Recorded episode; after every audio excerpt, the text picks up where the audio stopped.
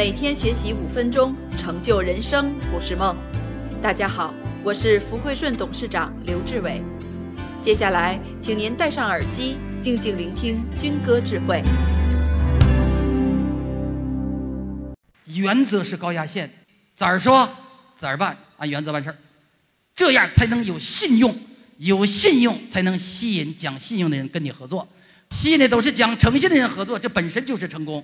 原则是一切的力量，原则大于董事长。我再举一个例子，长不大的老板，永远是他的内在有个小我，当有小我的时候，想都不用想，接下来他就会发生太拿自己当回事儿。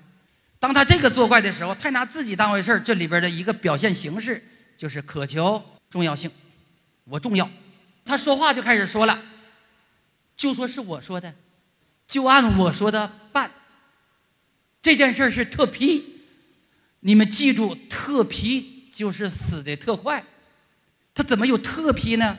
给他特批，给我特批吧，这就是不公平的表现，这就是不平等的表现，这就是不诚信的表现，这就是享有特权的表现，叫特批。